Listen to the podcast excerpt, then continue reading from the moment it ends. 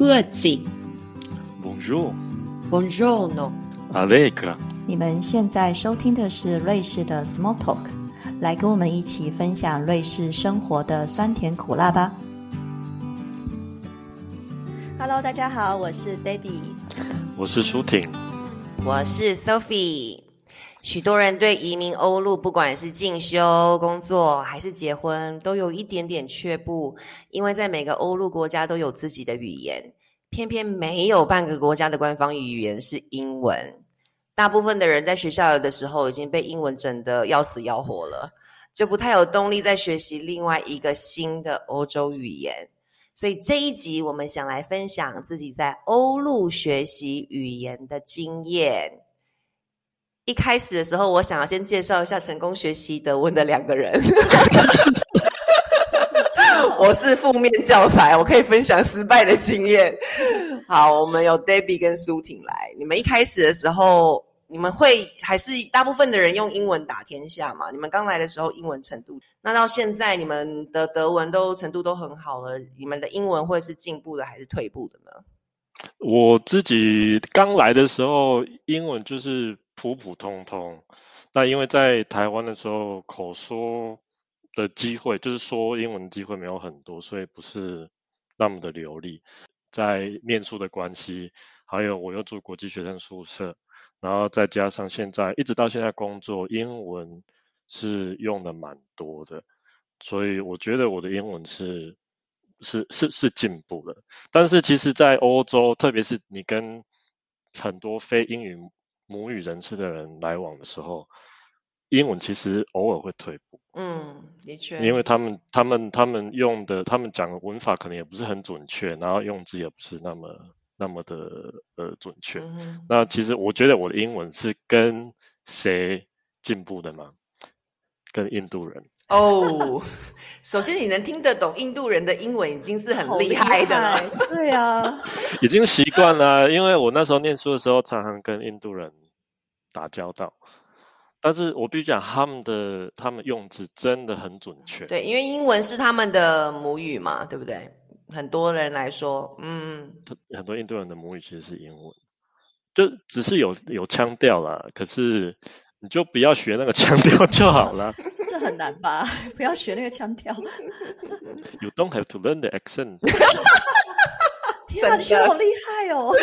果然是跟印度人一起工作的有经验的人。对，反正听得懂就好了。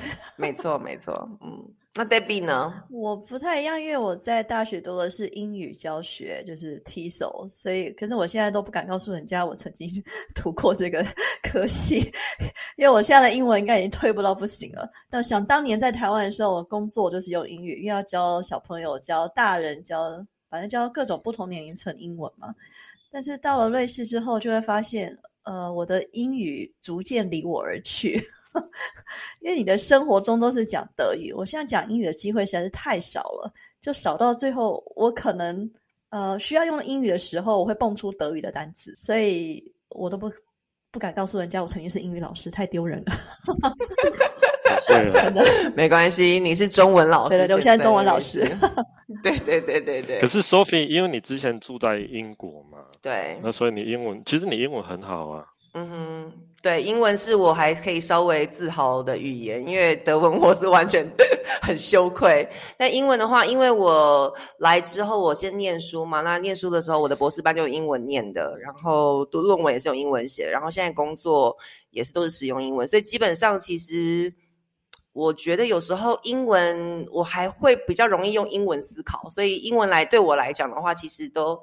一直以来都还维持一个还不错的程度，就是即使在这边生活，所以如果问题是要问英文是进步还是退步的，我觉得就是都还维持在还不错的程度。但我最大的问题就是学德语，因为呢，我刚来的时候呢，我觉得学德语，首先我先刚来瑞士的时候，我先待在苏黎世，苏黎世是不需要德语的地方，因为我那三年。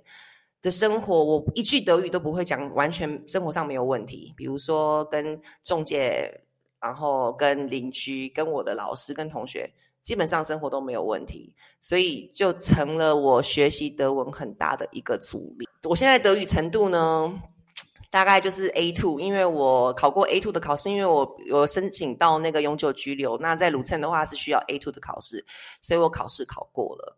但是还是在维持很基本的程度，就是比如说简单的聊天可以，可是要讲深入的讲呃乌乌俄战争，我就没办法 讲。然后要讲说啊，或者是要工作的程度，我也不够，所以这是我现在遇到的困境。那我知道 Debbie 跟舒婷的德文程度是比较好的，你们刚来的时候会讲德语吗？刚来的时候有学过一年，就在台湾的时候学过一年。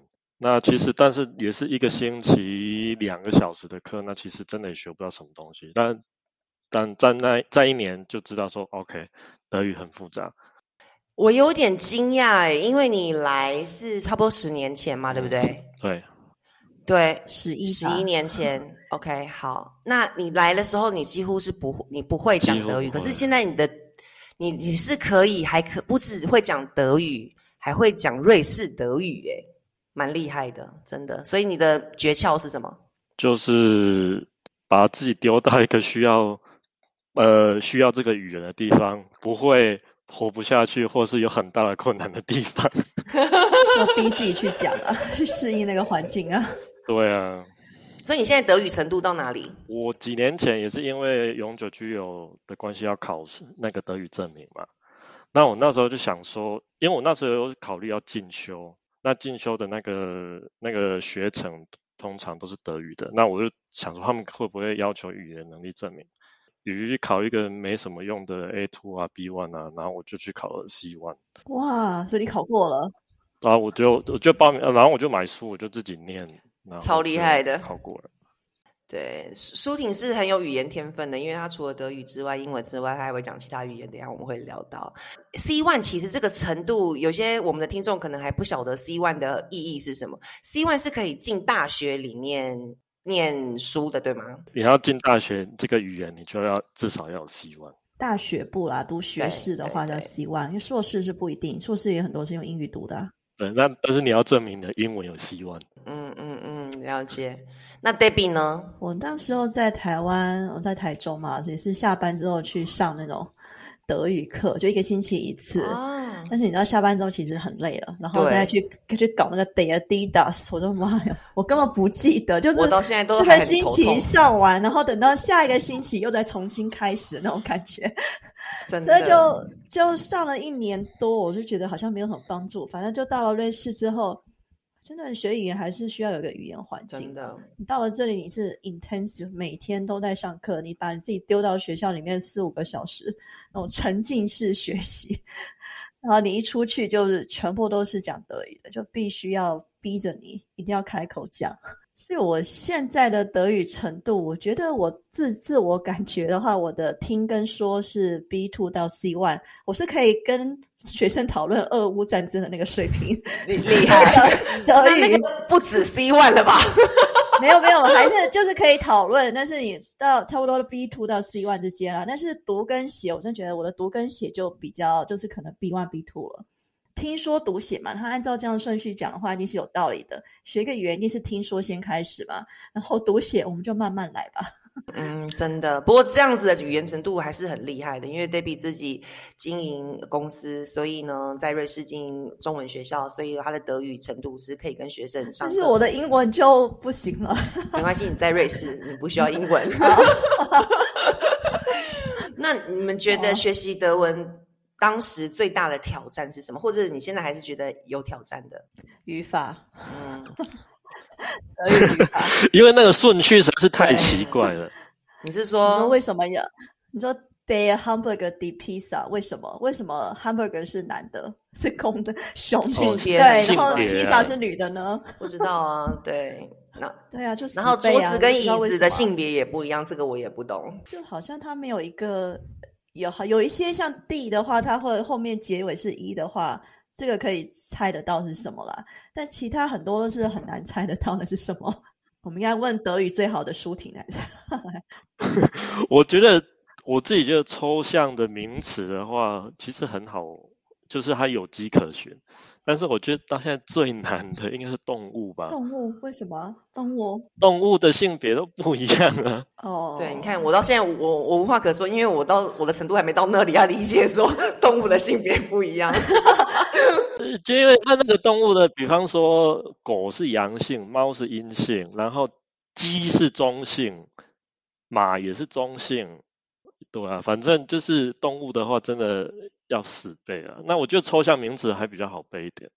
那经过统计，这是我瑞士朋友说过，你如果不知道的话，就用 dare，因为 dare 出现的频率是最高的。哦，不是 DAS 啊，我一直以为 DAS 出现的频率比较大，哦，没有 das 其实它好像还比较低。因为你说很多瑞士德语都是 DAS 啊。呃，没有，你瑞士德语的话，你就变成，比方就是你德语，你就把它弄成可爱的那个、那种、那种形式，就比方说嗯不，像对 gift 就是那种吗？就是 Buchlein，它你就变成那种 Buchlein 或者或者是 b l u t i n 那这个就变成中性了。听懂了吗，Sophie？没有，因为我刚刚讲了什么什么什么什么 line 什么什么 hand，、这是哦标准德文。那在瑞士的话就是什么什么对 li，对，不一样。那什嗯么 herz，然后就变成 herzli，、嗯然后那个里结尾的都是中性。，OK，了解。这也就觉得很麻烦。你看，我们明明就是住在德语区，但是我们学的 还是瑞士德语。你看对学校学的是标准德语哦，然后从学校出来就发嗯现，哎、我怎么还听不懂瑞士人在讲真什么？的，我觉得这也是我当时对学习非常困难的地方，因为那时候我在学，就是学校里面学习，我是每天去的，就是 intensive，一天两个小时，然后每天去，礼拜一到礼拜五，我在我学了八个月。其实当时我有把 B B one 学完，然后但是我没有马上考试，所以没有考过 B one，所以 B one 会不会考过我也不晓得。当时，那我觉得最困难的就是在课堂上学的跟在路上听到的会不一样，比如说打招呼的方式啊，各种各方面的。然后，对，所以他我觉得他很困难。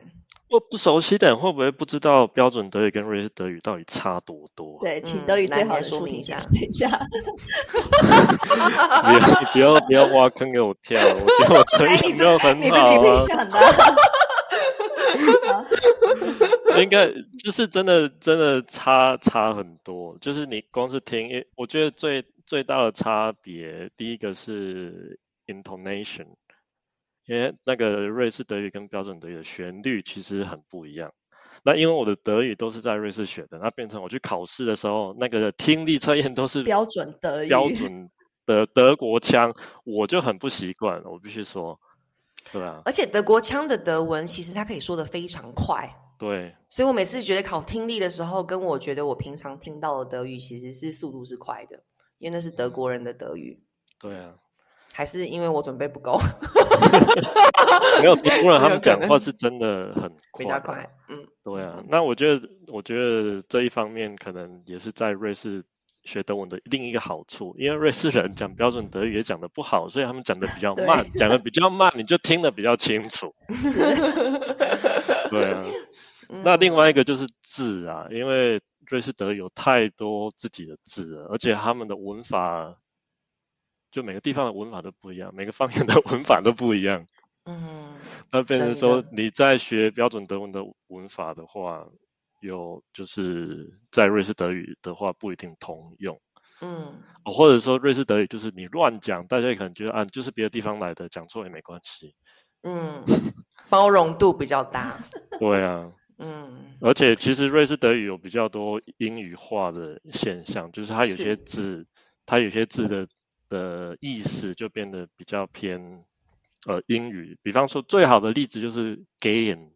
嗯哼，因为在标准德语的话，它其实就是走路去去去某个地方的意思，但是在瑞士的话，这个字已经可以就是像英文的 go 这样子够，。嗯，这也是我的理解，因为我听到的都是这样用对啊，嗯，因为我在瑞士，OK，对啊，嗯，那其实我觉得德语还是真的很难啊。那我觉得就是刚提到，就是那个字的顺序真的是太奇怪了。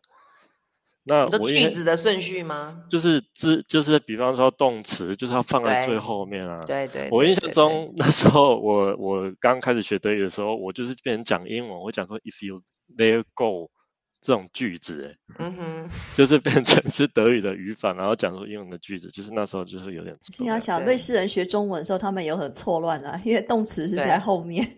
你说你说呃，我去 Migros 工作之类，他会跟你说我工作在 Migros，其实对瑞士人来说，学中文的话也是一个问题。哦，真的哦，对嗯嗯嗯，对，这这是语言的关系啊，这就没有办法。我我还有一个就是瑞士人，其实我相相反来讲，就是我们的问题就是数字。啊，数字对数字这个，因为它跟英文，因为英文跟中文是一样的逻辑。我每次要在用德文讲数字的时候，我的脑筋不知道转几圈才有办法讲对。你要跟跟我们观众解释一下哪里不一样？因为最因为在德文的二位数呢，他们会先讲个位数，再讲十位数。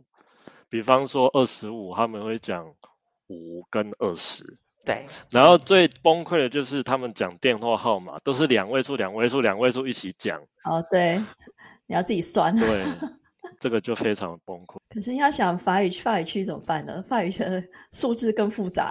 其实瑞士的法语区他们有他们有发明一些字，就是比较简单，就是瑞士法语区的数字算法。对。哦，OK，好有趣哦。可是人家听到你这样讲，都知道啊，你是瑞士法语区人。没关系啊，他听得懂啊。听得懂。那我怎么发我的数字要搞那么复杂呢？对。我后来有一个讨价波，因为我其实，比如说平常生活里面，我也是尽量讲德语。比如说，我想要打电话去预约一个，我不知道看医生要预约好了，那你就会遇到说要讲时间哈，要讲电话。那我讲德语的时候，我都还是会，但这不是一个好的那个例子。但是就是说，如果你真的没有办法，怕你讲错的时候造成误会的话，我的数字是一个数字一个数字念。然后，因为他们可能看我是外国人，所以他也能接受，听得懂就好了啊。语言就是要可以沟通嘛，不要那么逼强迫强迫自己一定要讲的那么正确了。嗯，那你们觉得呢？你们外语的发音跟腔调，你们觉得怎么样可以帮助自己更接近当地人？我们是说瑞士人吗？瑞士德语。我觉得就是模仿吧，嗯，对吧？因为小孩子也都是这样子学，对啊，语言的，嗯嗯。那其实我自己觉得腔调并没有那么重要，重要的是别人听得懂。因为我觉得，我觉得其实就算是学英文，那很多台湾人会会觉得说，那个讲的那个台湾腔那么重，怎样怎样怎样，可是。别人就是听得懂啊，我觉得听得懂比腔调重要多了。我同意，嗯，不要因为腔调然后不敢讲，反而就达不到沟通的目的。有时候我觉得，就像用英文来讲的话，以前会觉得说啊，不管是英国腔或是美国腔，听起来就很好听。我个人是比较喜欢英国腔啊，就是听起来就很优美。然后，可是后来我发现一些外国腔，比如说我听法国人在讲英文的时候。其实我觉得很好听哎，我就觉得 有一种性感的感觉，我也不知道。真的假的？我听法国人讲英文很崩溃，因为他们都会漏字，因为在法文字尾的子音都不发音，然后他们都会漏字啊。对了，那这这个情况我可以理解，但是有时候如果他们真的是可以准确发出那个声音的话，其实我觉得他们有一种那种腔调，我觉得浪漫。对，我觉得听起来就是有一种对，不知道是因为自己的想象还是怎么样，就是你可能遇到了那个法国人的英文比较好。也，我觉得是对对，因为一般来说，我听到的法国人讲英文，我都想说你在讲什么？我说你可以再讲一次吗？就觉得那个法国腔实在太重了，就重到可以压迫，就无法理解，对不对？反正我们就想，反正能够听得懂就好了，我们不不要管他什么腔调发音，听得懂可以沟通就可以了。对对对，我也同我同意。那你们觉得，如果要怎么样让自己更有动力去学德语呢？Debbie，你有没有什么建议？因为我住在瑞士，然后因为在瑞士就必须要有工作嘛，不然太无聊了，所以我学德语的动力其实就是增加工作机会。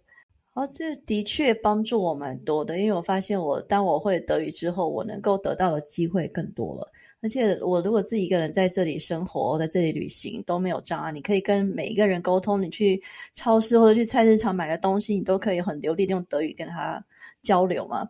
那你也可以就随便就跟路人啊开个玩笑啊，什么都可以 增加一点。你知道，现在瑞士生活太无聊了，我们常常有时候就会开个玩笑说：“哎，这个天气怎么又这样子？”或者说，嗯，我觉得像在瑞士的话，我非我现在比较常听的是德语的 podcast。报纸的话，嗯，还是会看，但是要查字典要查很久，所以我觉得我比较常听 podcast，就等于是增加我的。瑞士德语跟标准德语的听力的水平。所以我们听了蛮多的 podcast，我可能第一次听不懂，没关系，我再听一次。我觉得这听力听这些 podcast 对我来说帮助很大，我觉得我对德语的语感会更好了。那你 podcast 是听瑞士的德语的，还是德国的德语的？哎，我都有哎，我听的是呃那个瑞士电视台吧 s c h w e i z e f e n s e 我先看一下。F。对，然后我还有听一个瑞士德语的，是叫什么啊？Espresso，这是 S F 的一，它。Espresso，它这个是瑞士德语的，它大概每一次大概十到十五分钟而已，就在我还没有崩溃之前 就结束了。但是我发现我听的时候，哎，我就听一听，就觉得，哎，我的瑞士德语的语感会越来越好。我大我大部分都听得懂，虽然我讲不出来，但是我听得懂。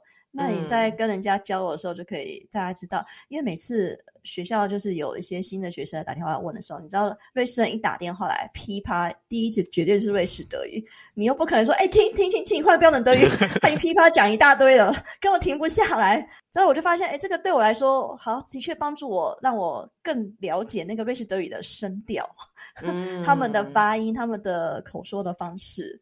那如果是听标准德语的话，其实可以听那个，呃，我是听那个 David Deutsch，这是哎，我也是，嗯，因为我觉得他的。标准德语听起来就是比瑞士的标准德语好听。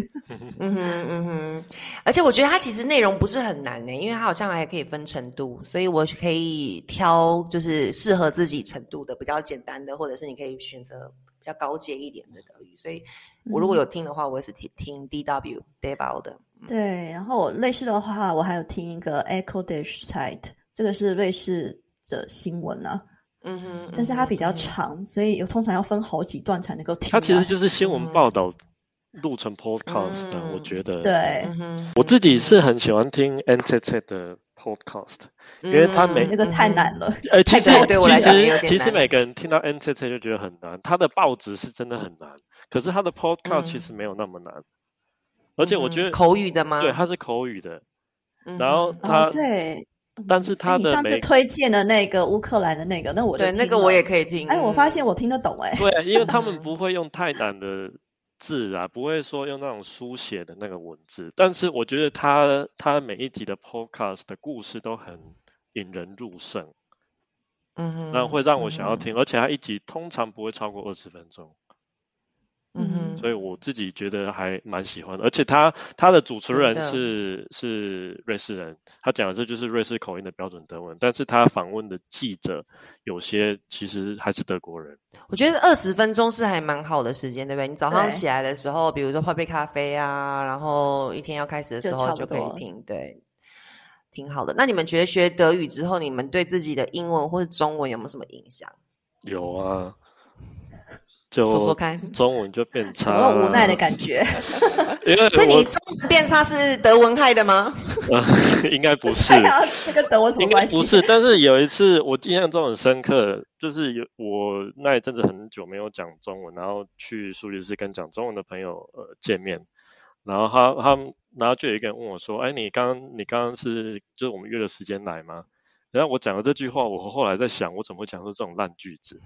我那时候讲说，哦，没有，我刚来了三十分钟晚。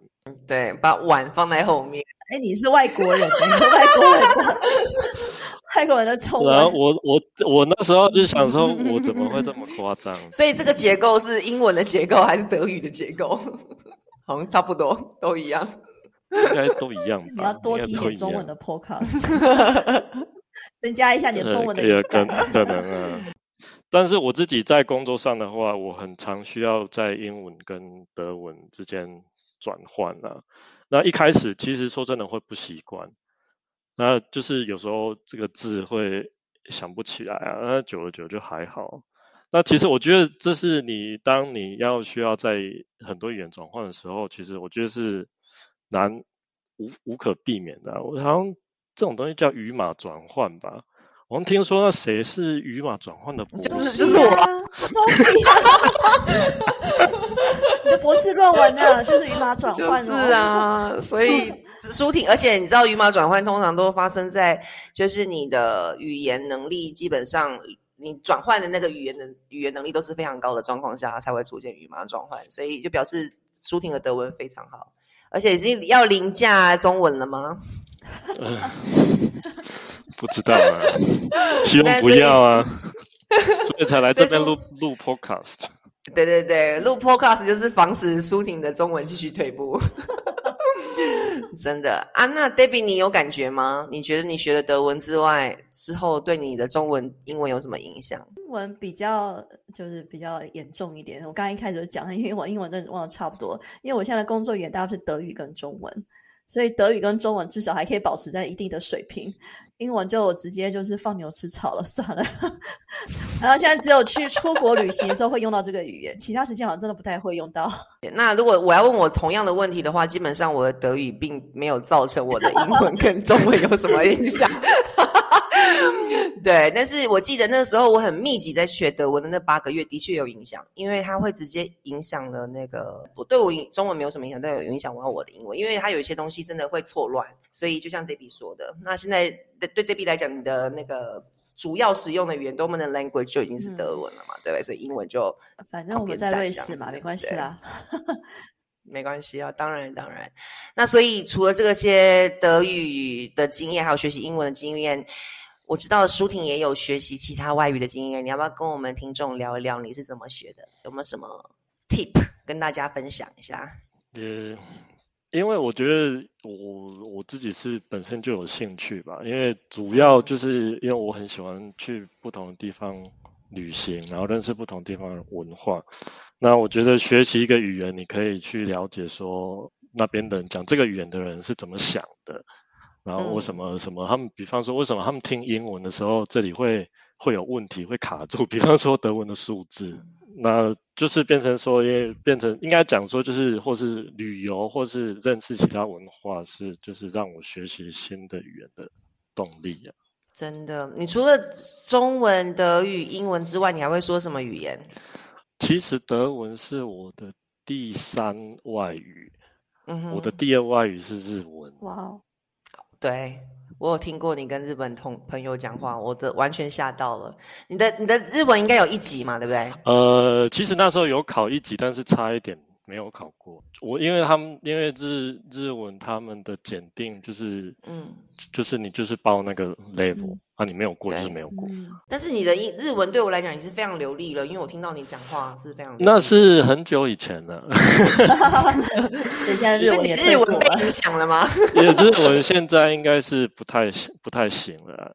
嗯。但是其实我读读的话还是没什么问题。那我觉得就是如果再认真一点，一两个礼拜的话，应该多少会回来吧。那所以日文、德文、英文，然后还有呢？法文我可以。沟通就是没有到很好，但是至少出去玩不会有问题。